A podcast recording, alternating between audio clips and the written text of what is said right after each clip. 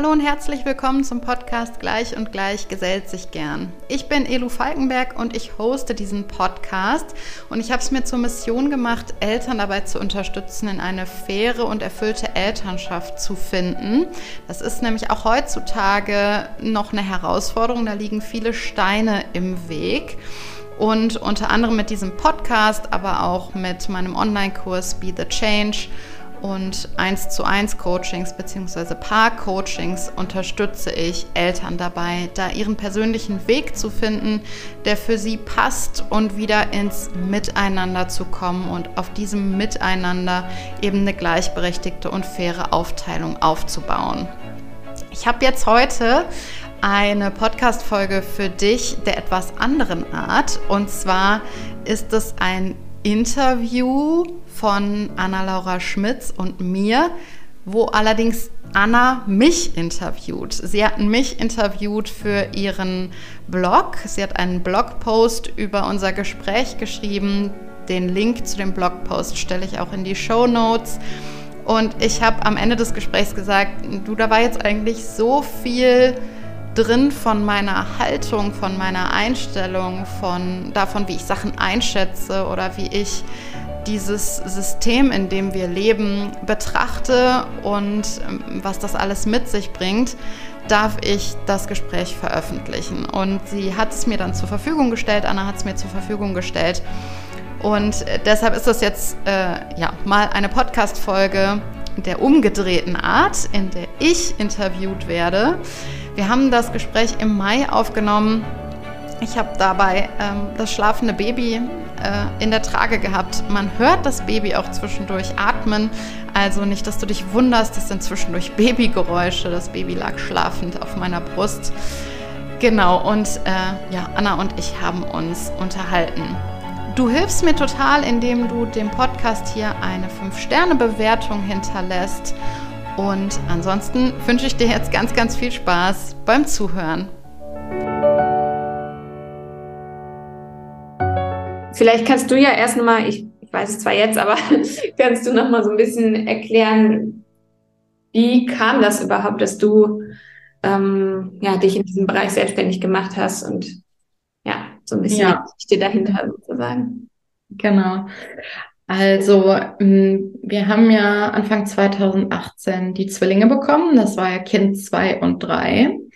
Und nach der Geburt der Zwillinge habe vor allem ich irgendwann einen großen Leidensdruck gehabt, weil ich so gemerkt habe, der, der absolute Löwenanteil an Haus- und Care-Arbeit liegt bei mir. Und zum einen war das an sich schon eine totale Überforderung für mich und es war einfach zu viel. Mhm. Ähm, und zum anderen hatte ich im Nachhinein den großen Vorteil, dass ich vorher meine Erwerbsarbeit unglaublich gerne gemacht habe. Ich äh, war Personalentwicklerin in einem sehr großen mittelständischen Unternehmen, eher Konzern. Ähm, und das hat mir total viel Erfüllung gebracht. Und ähm, mir war klar, ich will wieder in diese berufliche Erfüllung zurück. Mir ist das super wichtig für meine Lebensqualität. Und das gepaart mit diesem Riesenberg an Haus- und Care-Arbeit habe ich mir gedacht, so, wann sollst du da jetzt auch noch deine Erwerbsarbeit unterkriegen, die dir so wichtig ist und die im Prinzip auch nicht verhandelbar ist? Also das war mir schon klar, ich will das unbedingt. Mhm. Und dann kam das so schrittweise, dass ich dann ähm, gesagt habe, so ich ich akzeptiere das nicht, dass ich hier das alleine mache oder also ich habe es tatsächlich nicht komplett alleine gemacht, aber es fühlte sich so an, als würde mhm. ich es alleine machen. Ähm, und ich habe auch den Großteil der Haus- und Care-Arbeit gemacht. Das war schon so. Mm, und ähm, dann haben mein Mann und ich uns da so ein bisschen schrittweise rausgearbeitet. Das war schon ein Prozess. Der mhm. ist auch nie so richtig beendet. Wir, mhm. wir passen auch immer noch stetig an, weil sich auch einfach die Umstände ändern. Ja, ja. Als wir angefangen haben, uns mit dem Thema gleichberechtigte Elternschaft zu beschäftigen, hatten wir zum Beispiel kein Schulkind. Mhm. Jetzt haben wir ein Schulkind und dann ändern sich Dinge. Mhm. Ähm, sind andere Anforderungen da. Wir haben jetzt ein Schulkind und ein Baby mit einem Baby, also wir hatten dann ein Jahr ein Schulkind und zwei Kindergartenkinder. Jetzt haben wir ein Schulkind, zwei Kindergartenkinder und ein Baby. Und dann, ähm, dann ändern sich einfach die Bedingungen und die Anforderungen und dann darf man stetig anpassen. So, und auf diesem, auf diesem Weg der ähm, Anpassung oder auch der, der gleichberechtigten Elternschaft oder auch auf dem Weg rauszufinden, welche Elternschaft, welche ausprägende Elternschaft zu uns passt als Personen und als Eltern und als Familie, habe ich gemerkt, dass das bei uns kein Einzelfall ist. Also das ist bei uns Standard gewesen eigentlich. Die meisten, die aller, allermeisten Eltern rutschen mehr oder weniger automatisch in eine, gleichbere in eine äh, nicht gleichberechtigte Elternschaft, in eine klassische Rollenverteilung. Ja. Ähm, und auch wenn ich mich mit anderen Müttern vor allem unterhalten habe, habe ich halt gemerkt, da haben ganz viele einen ähnlichen Leidensdruck wie ich.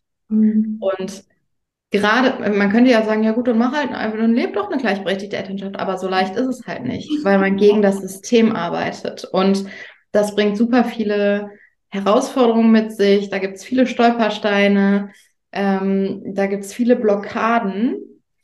Und gleichzeitig habe ich mir aber auch gesagt, ich kann das nicht akzeptieren, dass das so ist. Ich kann das nicht akzeptieren, auch vor allem für meine Kinder. Ich habe zwei Töchter und zwei Söhne. Ich kann das für meine Töchter nicht akzeptieren, dass die auch irgendwann, also die Vorstellung, dass die irgendwann automatisch in diese Rolle gepresst werden, du musst Haus- und Kehrarbeit machen.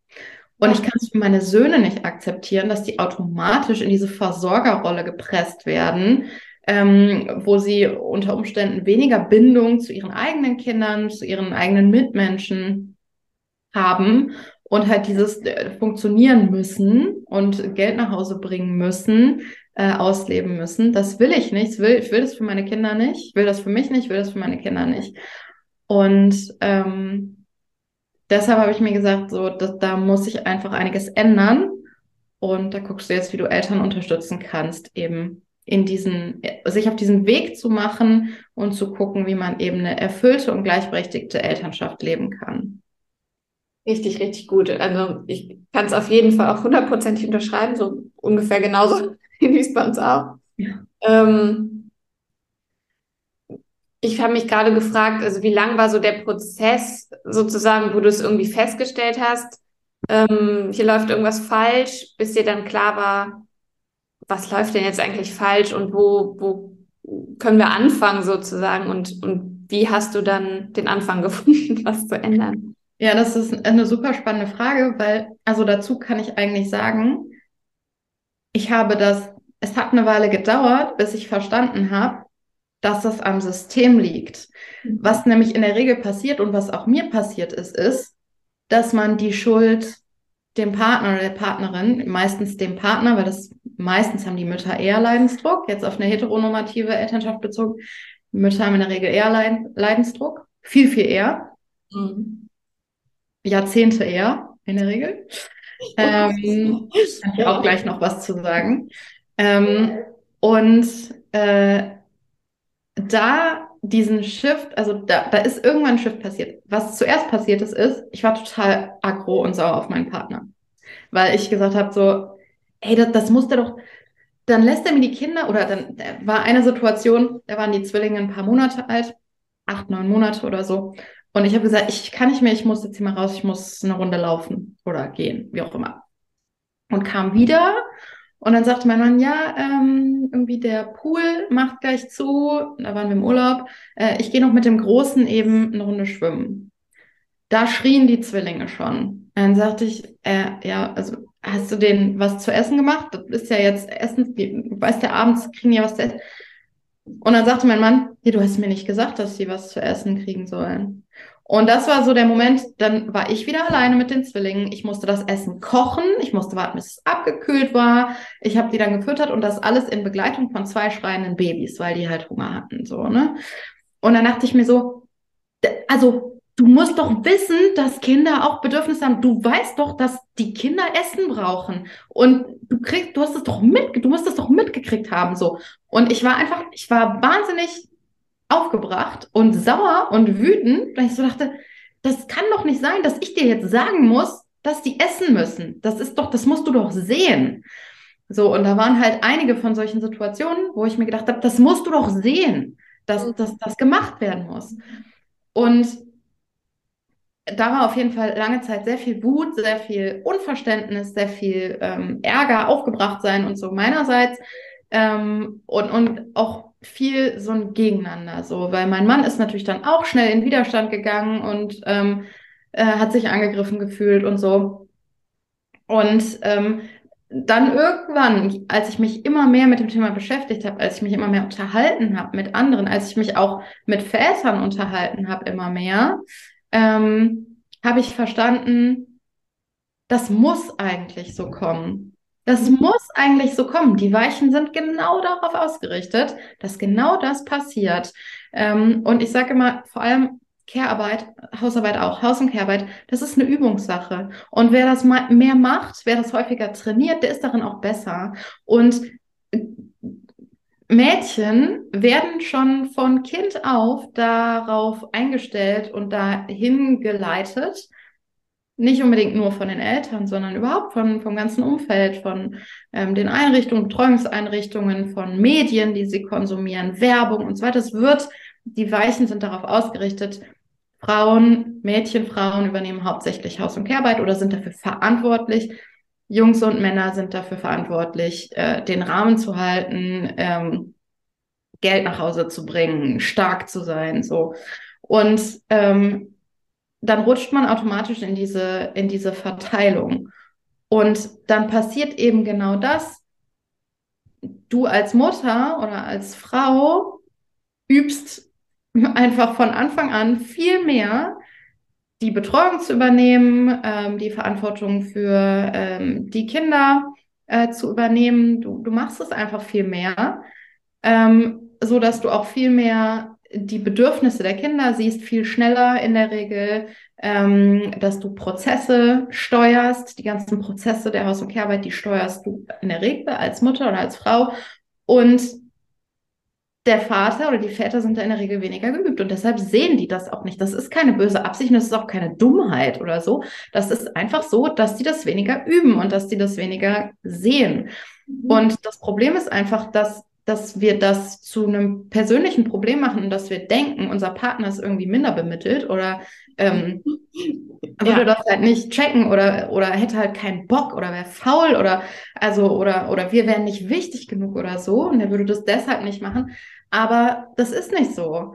Das, das ist das System, das uns dahin leitet. Und ähm, ja, da eben rauszukommen, das eben auf einer größeren Ebene zu betrachten, das war dann so mein Antreiber und das war so das, was ich dann auch gesehen habe, wo ich dann verstanden habe, okay, da läuft einiges schief, weil wir einfach dann in unseren Partnerschaften so im Gegeneinander sind, wo wir eigentlich, also wir haben ja nicht ohne Grund eigentlich äh, in der Regel Kinder zusammenbekommen und da ist ja eigentlich eine totale Verbindung da und eigentlich schätzen wir uns ja total und wollen das im Miteinander machen als Elternteam. Ja. Und das wieder so ein bisschen auszugraben, das ist so, das sehe ich als meine Aufgabe. Richtig, richtig gut und kann ich wieder alles hundertprozentig unterschreiben. Ähm, ich frage mich gerade so ein bisschen, wie es den Vätern eigentlich geht, weil klar, ne, man, man liest dann auch immer, ja, auch die Väter leiden darunter unter dem System und so, aber so richtig habe ich jetzt so ein bisschen in letzter Zeit ein bisschen mehr, aber so richtig viel Initiative kommt ja von denen nicht unbedingt, das zu ändern. Ja. Ähm, was ist, was ist deine Erklärung dafür? Meinst du, die leiden eigentlich gar nicht darunter oder sie nehmen es einfach hin oder? Ja, das finde ich ist ein super äh, spannender Aspekt an dieser ganzen Sache. Ähm, das ist meiner Meinung nach, also meine Erklärung dafür ist, doch, Väter haben einen Leidensdruck, aber der Peak des Leidensdrucks ist bei Müttern und Vätern stark zeitversetzt. Mhm. Mütter haben den Peak des Leidensdrucks dann, wenn die Kinder klein sind, wenn sie halt super viel Care-Arbeit leisten äh, müssen, wenn sie viel Haus- und Care-Arbeit insgesamt übernehmen müssen, vielleicht gleichzeitig noch eine Erwerbsarbeit machen. Ähm, das ist einfach super viel Mental Load. Einfach super überfordernd. Da ist für Mütter der Leidensdruck am größten. Ähm, für Väter ist der Leidensdruck so, wenn man das System betrachtet, Einzelfälle äh, gibt es da natürlich auch, die anders ablaufen, aber in der Regel ist der Leidensdruck für Väter ähm, viel später am höchsten und zwar dann, wenn, ähm, wenn die Erwerbsarbeit wegfällt. Also so ungefähr mit Eintritt ins Rentenalter. Dazu muss man was anderes vorher wissen. Ähm, es gibt im Prinzip, ich sage es jetzt mal ganz runtergebrochen, ganz verkürzt, zwei Aspekte, die uns glücklich machen, die dazu führen, dass wir glücklich sind, die in dem Zusammenhang relevant sind. Es ist zum einen, ähm, dass was uns glücklich macht, sind tiefe emotionale Verbindungen zu anderen Menschen. Mhm. Das ist das, was uns so langfristig glücklich macht, was uns am Ende des Lebens sagen lässt, ich hatte ein gutes Leben. Das sind tiefe emotionale Verbindungen zu anderen Menschen. Da wird Oxytocin ausgeschüttet. So, das ist das, was wir Menschen brauchen, was uns glücklich macht. Das ist der eine Aspekt. Der andere Aspekt, der uns glücklich macht, ist, ähm, wenn wir unser Potenzial ausleben können. Mhm. Also wenn wir, äh, wenn wir wirklich uns entfalten können, wenn wir das nutzen können, wo unsere Stärken liegen, wenn wir in so ein Flow-Gefühl kommen, mhm. das ist das, was uns glücklich macht. So. Dieses, und auch ein bisschen die Anerkennung dafür, oder? Und die Anerkennung dafür auch, genau. Das ist, ähm, das ist auch, auch mit ein Aspekt, auf jeden Fall. Anerkennung ist auch ein, ähm, ein, ein Grund, Grundbedürfnis, psychisches äh, Grundbedürfnis. Brauchen wir nach Essen, Trinken, Schlafen relativ schnell kommt die Anerkennung, die wir brauchen. Wir sind ja einfach äh, Gruppenwesen. Ja. Ähm, und diese, diese Potenzialauslebung, das ist das, was in der Regel äh, Müttern deutlich erschwert wird, ähm, weil sie einfach hauptsächlich Haus- und Kehrarbeit machen äh, müssen dann, weil irgendjemand, das ist ja real, das, ist, das sind ja Sachen, die müssen gemacht werden. Man muss sich um Kinder kümmern, man muss sich um alternde Menschen kümmern, die Hilfe brauchen. Muss einfach gemacht werden. Ist ja da, diese Aufgabe. So, und da ist oft äh, da die Einschränkung ähm, des Glücks, des Glücklichseins, ähm, da in diesem, in diesem Moment, wenn die Kinder klein sind, also für Mütter, auf Mütter bezogen jetzt, mh, mm, weil da einfach kein Raum für da ist. So. Bei Vätern ist der Aspekt der tiefen zwischenmenschlichen Verbindung, auf der der so eingeschränkt ist. Das Problem oder die Herausforderung ist, dass das ganz oft überdeckt wird von der Anerkennung, die sie in der Regel durch die Erwerbsarbeit bekommen. Mhm. Wird überdeckt das, das gibt eher eine schnelle, ähm, eine schnelle Befriedigung. Da wird eher Dopamin ausgeschüttet. Ähm, so, ne? Ähm, mhm. Und man immer mehr und weiter und weiter. Man kriegt die Anerkennung durch die Erwerbsarbeit. Zum Beispiel ist jetzt mal so ganz plakativ gesprochen und ganz grob zusammengefasst. Ähm, und wenn dann die Erwerbsarbeit wegfällt, dann fällt in der Regel ein Großteil der Anerkennung weg.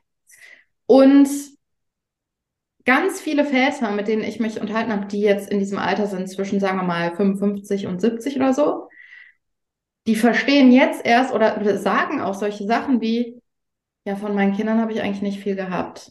Mhm. Und das darf man sich mal überlegen, was für ein krasser Schmerz das eigentlich ist, wenn man sagt, von meinen eigenen Kindern habe ich eigentlich nicht viel gehabt. Oder auch, weiß ich von einem Vater, der sagte, ich werde nie so eine enge Verbindung zu meinen Kindern haben wie meine Frau. Wie unfassbar schmerzhaft ist das? Aber dieser, ähm, dieser Leidensdruck und dieser Schmerz, der kommt halt so viel, ähm, mit so viel äh, Zeitverzug, eben in der Regel, wenn die Erwerbsarbeit wegfällt. Mhm. Und ich sag mal so, dann ist der Großteil des Lebens schon gelaufen, ne? Dann ist einfach das meiste schon passiert. Und ähm, das ist, das ist auch der Grund, warum ich sage, der, der der Großteil der Veränderungen hin zu einer gleichberechtigten Gesellschaft, der wird von Müttern vorangetrieben werden, weil die einfach früher den Leidensdruck haben und weil die auch früher verstehen, dass sich was ändern muss. Mhm. Wenn die Väter das begreifen, wenn die den Peak des Leidensdrucks haben, ja, dann ist der Großteil eben schon passiert. Natürlich kann man dann immer noch Verbindungen aufbauen zu den Kindern und es ist nie komplett zu spät. Aber ähm, um eine wirkliche äh, weitreichende Veränderung voranzutreiben, muss einfach vorher was passieren. Und ähm, das ist auch wichtig, das, das zu verstehen und da auch anzusetzen, weil ganz oft ist es beim Thema Gleichberechtigung so, dass das so ein Männer gegen Frauen ist. Und die Männer, die müssen auch mal was machen. Es geht nicht, dass die Männer immer äh, nur hier ähm, mehr Macht haben und äh, die haben mehr Macht, gerade auch finanzielle Macht, liegt mhm. viel mehr bei den Männern, gar keine Frage. Aber man darf dieses große Ganze sehen und verstehen, die Männer haben auch einen Leidensdruck. Es ist total schmerzhaft, eine eingeschränkte emotionale Verbindung zu den eigenen Kindern zu haben oder auch zur Partnerin oder überhaupt zu den Mitmenschen. Das, das schränkt einen so ein in der eigenen, im eigenen Glücklichsein oder in, in der Möglichkeit des Glücklichseins. Ähm, und, und das darf man betrachten und das ist auch der Grund, oder das ist das, wie dieses ganze System funktioniert. Das ist halt so, das sind so Polaritäten. Das, das, das ist komplementär. Der Leidensdruck ist komplementär.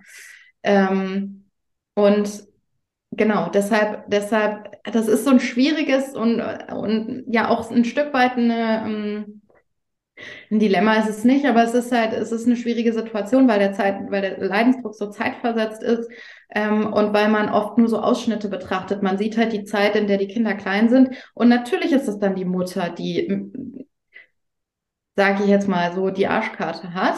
Ähm, es stimmt nicht komplett, weil sie hat dafür halt auch in der Regel die engere Verbindung zu den Kindern. Ja. Ähm, aber sie hat weniger finanzielle Macht. Sie ist in der Regel sogar finanziell abhängig vom Partner. Sie hat Mental Overload. Sie hat eine geringere oder weniger Möglichkeit, sich beruflich zu entfalten. Ähm, und ähm, ist einfach so ein Machtungleichgewicht auch in der Regel in der Partnerschaft. Ähm, und, und das guckt man sich in der Regel an. Und dann kommt in der Regel die Schlussfolgerung, ja, der Vater, der ist ja auch, das sind ja die, die ne, so rücksichtslos und äh, die übernehmen nichts und so.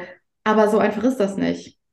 Mhm. Weil die Väter halt auch einen Leidensdruck haben und die zahlen auch einen Preis dafür. Und den darf man sich ja. halt mit angucken. Ja, ich, habe ich noch nie so drüber nachgedacht. Ähm, aber es leuchtet eigentlich total ein. Also gerade dieses Zeitversetzte. Ähm, und jetzt zum Beispiel bei uns äh, ist es schon auch so, dass mein Mann sagt, nee, ich möchte auf jeden Fall von Anfang an eine gute ähm, Beziehung zu meinen Kindern haben und da irgendwie, ne, dass wir auch eine gute Bindung haben und so weiter. Und, und trotzdem ist das irgendwie sozusagen so, so passiert. Ne? Also, äh, wie du ja auch sagst, es sind ja auch nicht eben nicht nur die individuellen Wünsche und, und ähm, ne, Vorstellungen, wie man es gerne machen möchte, sondern dann kommt eben auch noch so das ähm, System drumherum dazu, was es einem leichter oder schwerer macht. Ja, auf jeden Fall. Genau. Ähm, du hast ja, also wenn ich das jetzt so richtig verstanden habe, dein ähm, Programm, was auch aktuell läuft und was sonst auch im Herbst wieder startet, Be the Change, da, da geht es ja eigentlich auch darum, dass du sagst, okay, du musst nicht warten, bis dein Partner on board ist, sondern du kannst selber schon einiges machen. Genau, also ich richte mich mit meinem Programm Be the Change, das ist ein Online-Programm über acht Wochen. Damit richte ich mich äh, explizit an Mütter, Mhm. Ich habe ähm, davor auch ein Programm gehabt, das hat sich an Eltern gerichtet. Ich richte mich jetzt mit diesem Programm explizit an Mütter, die ihre Partnerschaft in eine erfüllte und gleichberechtigte Partnerschaft entwickeln wollen, und zwar ohne Kampf gegen den Partner, sondern im Miteinander. Und ich richte mich deshalb ähm, explizit an Mütter, weil dieser Leidensdruck halt so zeitversetzt ist und ähm, weil es in der Regel die Mütter sind, die eher den Leidensdruck haben und da auch Initiative ergreifen und was verändern wollen. Und ähm, eine Sache, die in meinen Augen am häufigsten eine gleichberechtigte Elternschaft blockiert, ist dieses Gefühl, gegeneinander kämpfen zu müssen und ähm, das durchzuboxen, dass der Partner jetzt auch mal was übernimmt, ähm, und das, das, das, das einzufordern, dass der halt auch die Kinder ins Bett bringt und so. Und dieses Gefühl, man muss gegeneinander arbeiten, man muss das durchboxen, man muss kämpfen und so. Ähm, das ist was, was in meinen Augen die größte Blockade ist eigentlich für eine gleichberechtigte Elternschaft. Mhm. Ähm, und was nämlich dann passiert ist, dass der Partner auch in den Widerstand geht ganz oft. Und das kann, kann sich dann entweder dadurch zeigen, dass ein aktiver Widerstand da ist, also sagt, nö, ich, also ich will meine Erwerbsarbeit überhaupt nicht reduzieren. Ich fühle mich da wohl. Oder es ist ein passiver Widerstand und dann kommt sowas wie, ja, ja, das können wir machen. Ja, dann kann ich ja auch mehr übernehmen. Ja, dann bringe ich jeden Tag den Müll raus. Und dann passiert nichts. So, passiver Widerstand. Ähm, was auch klar ist, weil wenn man sich angegriffen fühlt, dann geht man in der Regel in Widerstand. Es braucht sehr, sehr viel Persönlichkeitsentwicklung um nicht in diesen Automatismus mhm. zu geraten, dann in Widerstand zu gehen oder dann in, äh, also sich angegriffen zu fühlen. Ja. Und ähm, um erstmal diese Blockade aufzulösen, geht es bei Be the Change im ersten Teil des Programms darum zu verstehen, warum wir selber so reagieren, wie wir re reagieren. Und das ist individuell. Ähm, wir gucken uns da an, wie die eigenen ähm, Reaktionsmuster sind, was die eigenen Triggerpunkte sind, oder ich, ich nenne das immer verletzliche Punkte, was der eigene verletzliche Punkt ist, der einen so reagieren lässt, wie man eben reagiert. Und der auch dazu führt, weil der Partner hat natürlich auch einen eigenen verletzlichen Punkt.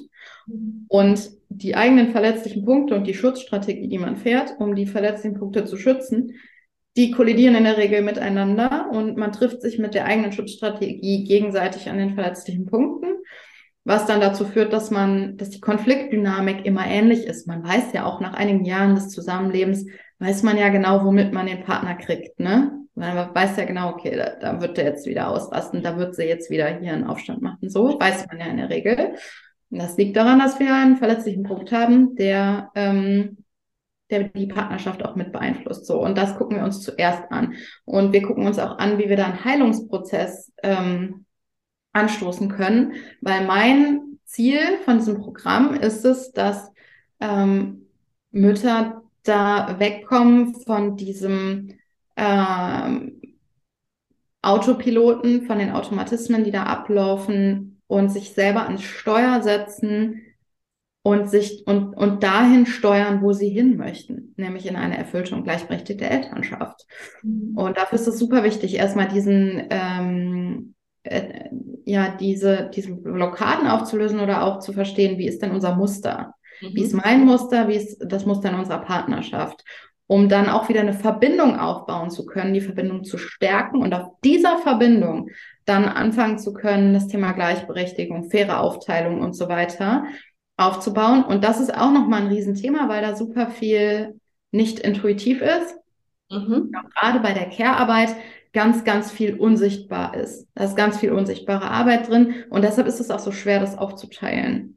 Mhm. Ähm, und das ist dann, das ist dann so der zweite Teil äh, des Programms. Und dann geht es am Ende nochmal darum, auch das Thema, was ich jetzt eben angeschnitten habe, das Thema, das eigene Potenzial wiedererkennen, das eigene, ich nenne das mal das eigene Feuer entfachen. Und wirklich zu gucken, wofür brenne ich denn? Wo vergesse ich die Zeit? Also bei welchen Aktivitäten? Was, was macht mich so richtig glücklich? Was lässt mich in so ein Flow-Gefühl kommen? Ähm, weil das auch einfach ein Treiber für eine gleichberechtigte Elternschaft sein kann. Wenn ich selber wieder merke und da so in mein eigenes Glück komme mit dem, was ich tue, und das kann bei der Erwerbsarbeit sein, muss es aber nicht, kann auch bei was anderem sein. Wenn ich das selber wieder merke und das so hochkommt, ähm, dann kann das ein totaler Treiber für eine gleichberechtigte Elternschaft sein, weil ich dann noch mal mehr darauf achte, dass ich mir ähm, Zeit und Ressourcen dafür einräume. Ähm, ich bin meistens dann auch ausgeglichener, ähm, mehr in Verbindung mit mir selber. Ähm, und äh, genau, und das, das ist einfach ein, ein, ein förderlicher Mechanismus, der dann losgetreten wird. Und das kommt dann nochmal am Ende des Kurses. Also das ist ein Programm insgesamt, was sehr, sehr viel Persönlichkeitsentwicklung mit sich bringt. Es bringt einem natürlich für die Partnerschaft was, aber auf jeden Fall auch über die Partnerschaft ähm, hinaus im Umgang mit den eigenen Kindern, weil natürlich können auch die ein, eigenen Kinder einen am verletzlichen Punkt treffen. Mhm. Ähm, und einen da kriegen oder die Eltern oder im beruflichen Kontext oder so. Da, das hat Auswirkungen auf wirklich eigentlich alle Lebensbereiche. Und man geht da sehr gestärkt raus. Ich bin da in sehr, sehr enger Begleitung mit den Teilnehmerinnen. Ähm, wir haben da eine, also es gibt einen Kursbereich, ähm, es gibt aber vor allem auch eine WhatsApp-Gruppe. Und gerade bei diesem ersten Teil, bei dem Finden des eigenen verletzlichen Punktes, bei dem Aufdecken des eigenen Musters, da braucht man in der Regel ein bisschen Input von außen und ein bisschen Hilfe.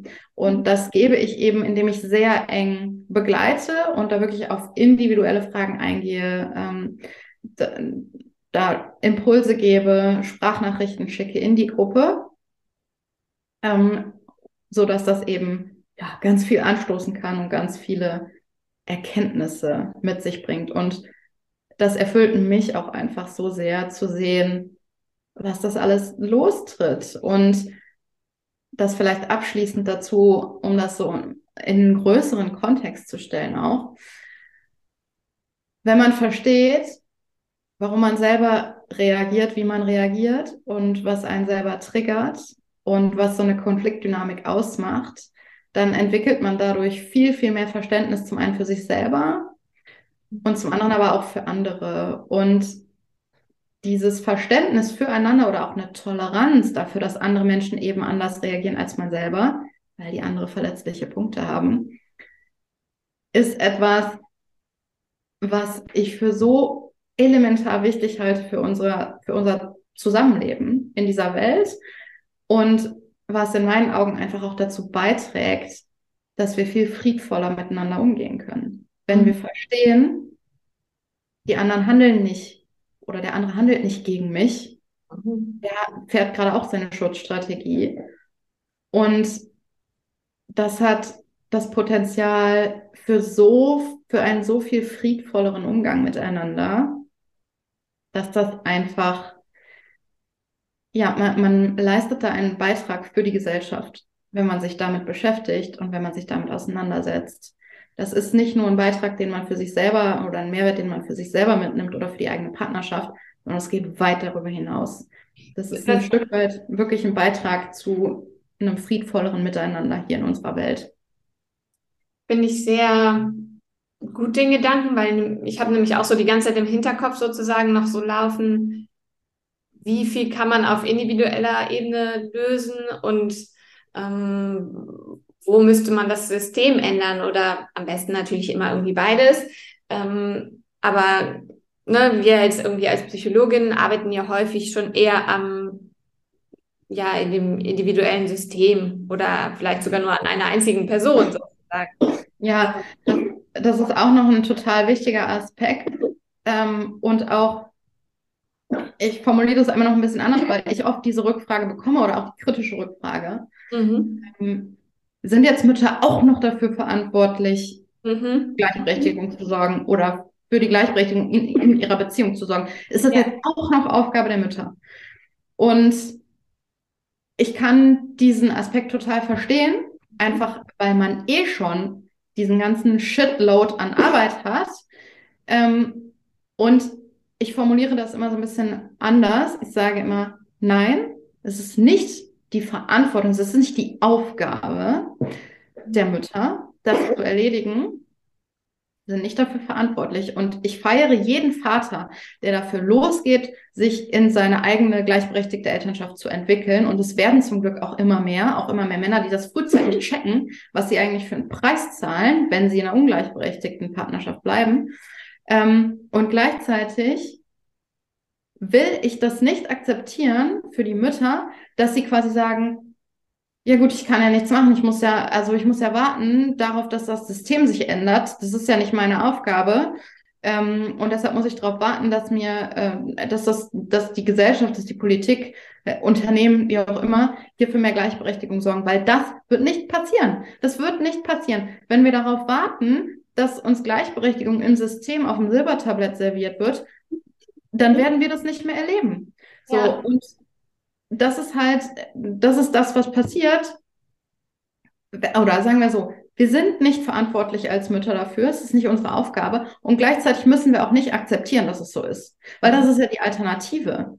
Mhm. Wenn ich erwarte, dass mein Partner auf die Idee kommt, unsere Partnerschaft, unsere Beziehung in eine gleichberechtigte Elternschaft zu entwickeln, er kann nicht warten, bis ich schwarz werde. Das wird nicht passieren. Es wird dann passieren, wenn, er, wenn Renteneintritt ist und dann sind die Kinder erwachsen aus dem Haus. Dann hat man sich wahrscheinlich auch schon getrennt. Das heißt, das wird nicht passieren. Und aus dieser Ohnmacht will ich die Mütter rausholen. Ich will nicht, dass Mütter denken, sie müssten darauf warten, dass das System sich ändert oder dass der Partner auf die Idee kommt, dass sich was ändert, sondern ich will sie in die Selbstwirksamkeit bringen. Ich will, dass sie verstehen, wie viel sie selber in der Hand haben und wie viel sie selber steuern können, weil das ist viel mehr, als man das im ersten Moment denkt. Man hat einen viel größeren Einfluss, als man das im ersten Moment denkt. Und diesen Einfluss aufzuzeigen, das, das ist, das ist meine, meine Aufgabe, das ist mein Ziel, da wirklich zu zeigen, und jetzt guck mal, wie viel du eigentlich selber steuern kannst, wie viel du selber erschaffen kannst, wie viel du selber kreieren kannst und aus dieser Ohnmacht rauskommst. Und gleichzeitig leistest du auch noch einen Beitrag dazu, dass das gesamtgesellschaftlich mit dem Thema Gleichberechtigung noch ein bisschen schneller geht. So, das ist so dieser Aspekt.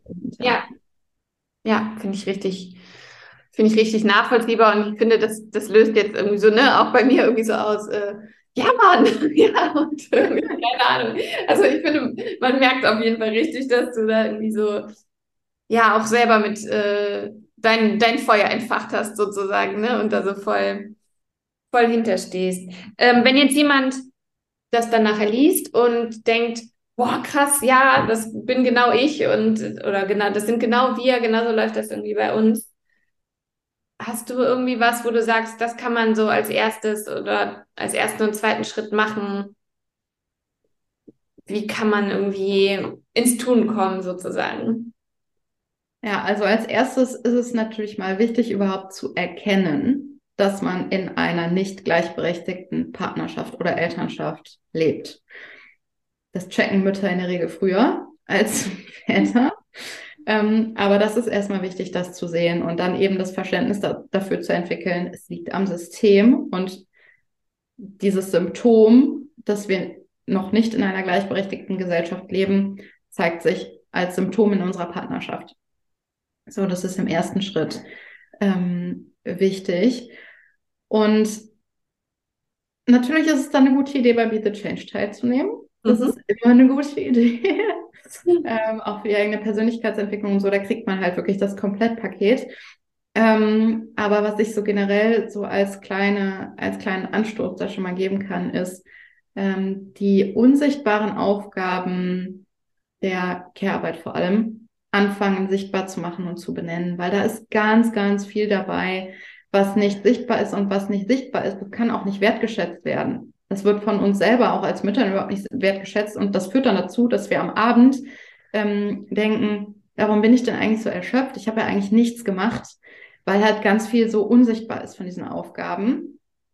Alleine die emotionale Begleitung von den Kindern, ähm, mhm. gerade wenn irgendwie Emotionsstürme oder so kommen und man die begleitet, das ist wahnsinnig kräftezehrend, wahnsinnig anstrengend. Am Ende des Tages sieht man aber nichts von. Da ist kein äh, Essen gekocht, da ist nicht aufgeräumt, da, da ist nicht eingekauft und so. Man hat da nichts Greifbares am Ende des Tages und gleichzeitig ist das so eine unfassbar wichtige Arbeit, die man da leistet, ähm, weil man eben kleine Menschen begleitet und ähm, dazu beiträgt, dass das fähige Erwachsene werden. Ähm, also da einfach sichtbar machen.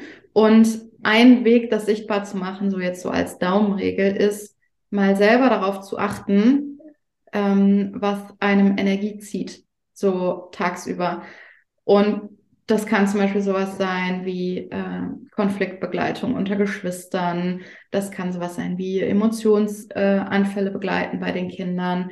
Ähm, das kann aber auch sowas sein wie auf die Einhaltung von Regeln achten, Prozesse steuern, also sowas wie die Abendroutine, wo ständig im Kopf noch mitläuft, okay, wenn die jetzt nicht innerhalb der nächsten fünf Minuten hochgehen, Zähne putzen und sich umziehen, dann können wir nicht mehr lesen, weil dann ist es schon zu spät und dann äh, sind die morgen knatschig, wenn sie irgendwie aufstehen müssen, in Schule oder Kita müssen oder so. Das sind ja so Prozesse, die laufen ja die ganze Zeit im Gehirn mit und man steuert den Prozess äh, und achtet darauf, dass der eingehalten wird. Ähm, und da mal darauf zu achten, was zieht mir denn gerade Energie? Und ein Indikator dafür, dass mir gerade was richtig krass Energie zieht, ist zum Beispiel so der Griff zum Handy. Mal eben gucken, was ist denn da? Habe ich vielleicht noch Nachrichten bekommen? Warum?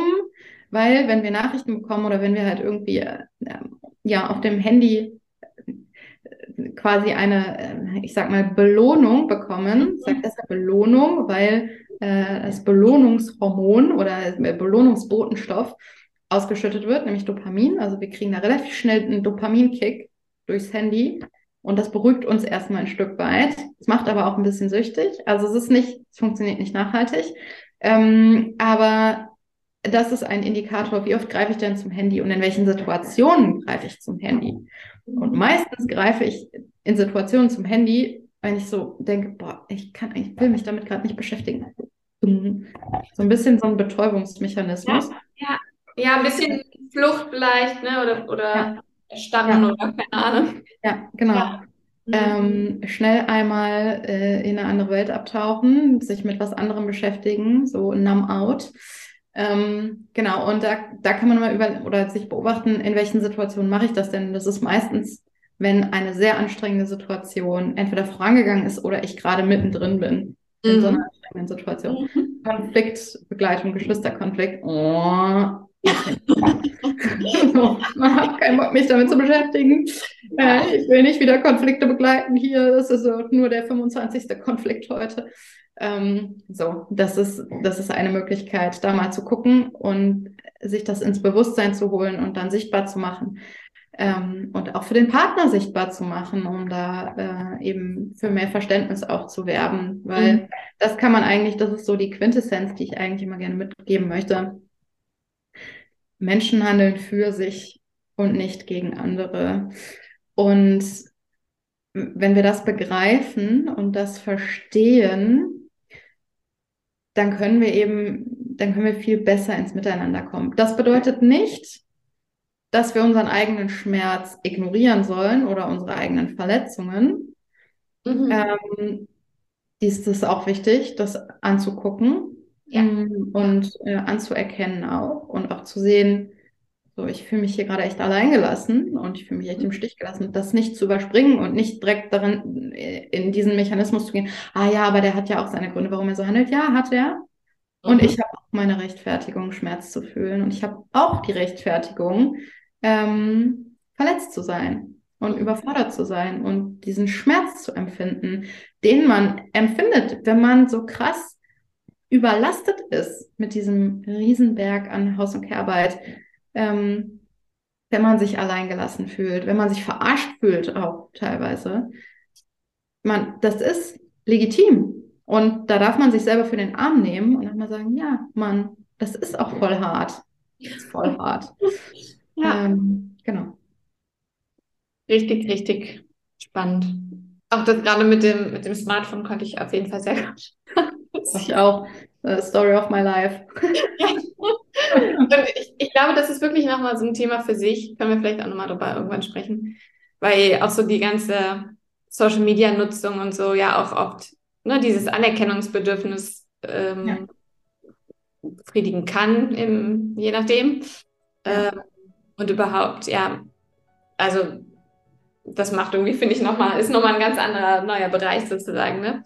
Ja. Ähm, aber ja, sehr, sehr spannend, was du erzählst. Und ich finde es richtig, richtig cool, was du machst. Ja, ich auch. ja, das merkt man auch. da steckt mein Herzblut drin. Ja, voll cool. Richtig schön.